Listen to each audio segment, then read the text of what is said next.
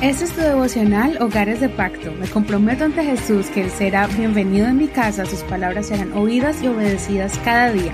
Mi hogar le pertenece a Él. Noviembre 8. Todavía no es tu tiempo. Estamos capítulo 54, verso 1 al 7. Oh Dios, sálvame por tu nombre y defiéndeme con tu poder.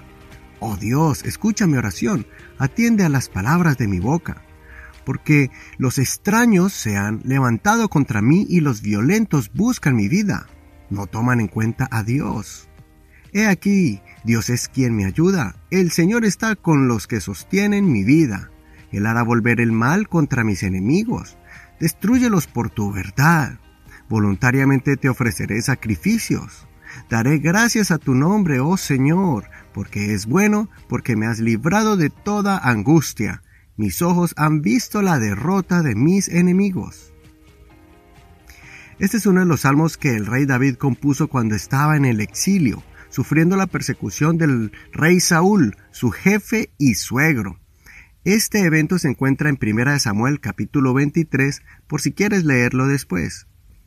David era uno de los hombres más valientes del ejército de Israel, con la fama de haber matado al gigante Goliat y por haberse ganado el derecho de casarse con la hija del rey Saúl.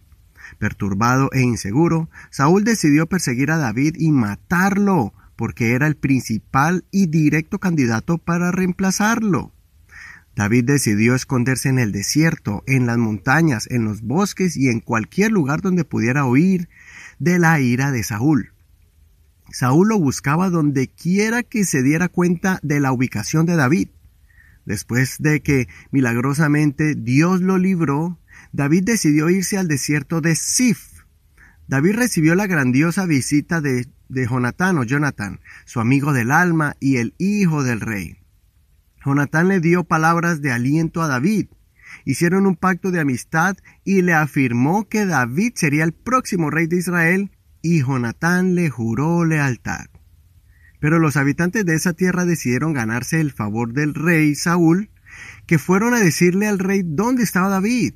David de forma sagaz se dio cuenta y escapó de esa región y se fue a una montaña. Saúl se dio cuenta y empezó a rodearlo. Entonces David subía por un lado de la montaña y Saúl subía por el otro. Cuando estuvo a punto de alcanzarlo, Saúl recibió la, noticia de que los filisteos estaban invadiendo el territorio de Israel. De esa forma Dios libró a David de la mano de Saúl y no fue la primera, sino muchas veces que Dios no permitió que David y sus soldados cayeran en las manos de Saúl. Es más, fueron momentos como este en que David tuvo dos oportunidades de matar a Saúl con sus propias manos, pero rehusó a hacerlo porque era el ungido del Señor. David prefirió ir huyendo que eliminar a su enemigo, porque su esperanza era que el Señor se encargaría de hacer justicia, quitándolo de su camino, si eso estaba en los planes de Dios, y quisiera a David como el rey de Israel y Judá. Precisamente el salmo de ayer fue escrito en el momento cuando David decidió huir de Saúl y salió sin nada, ni siquiera con una espada para defenderse, porque Saúl intentó matarlo, enviando a los asesinos a su propia casa.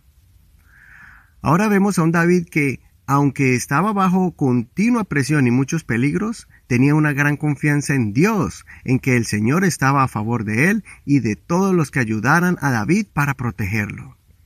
Toma mucha fe y perseverancia poder confiar en el Señor en tiempos de tribulación. Espero que puedas aprender hoy de David, de pedirle a Dios por su protección y su bendición y seguir confiando en que Dios pondrá personas a nuestro lado para ayudarnos y socorrernos aunque existan otros que deseen nuestro mal. Quiero concluir esta reflexión con este verso de 1 Samuel 23:14. David se quedó en el desierto, en los lugares de difícil acceso, se quedó en las montañas del desierto de Sif. Saúl lo buscaba todos los días, pero Dios no lo entregó en su mano. Así como Dios protegió a David y lo libró porque tenía un propósito especial con David y era hacerlo rey de Israel y de Judá, igualmente el Señor todavía tiene grandes propósitos contigo. Él no ha terminado su obra en ti. Todavía tienes que hacer su voluntad para que seas una persona conforme al corazón de Dios. Considera, ¿has tenido personas que han querido hacerte daño? en tu lugar de trabajo o en la escuela? ¿De qué forma el Señor te ayudó? Que el Señor Jesús escuche tu oración y te libre de los acusadores. Escucha la canción Confiaré en ti de Steven Cordón y Yulisa. Este es un ministerio de la Iglesia Pentecostal Unida Hispana El Reino.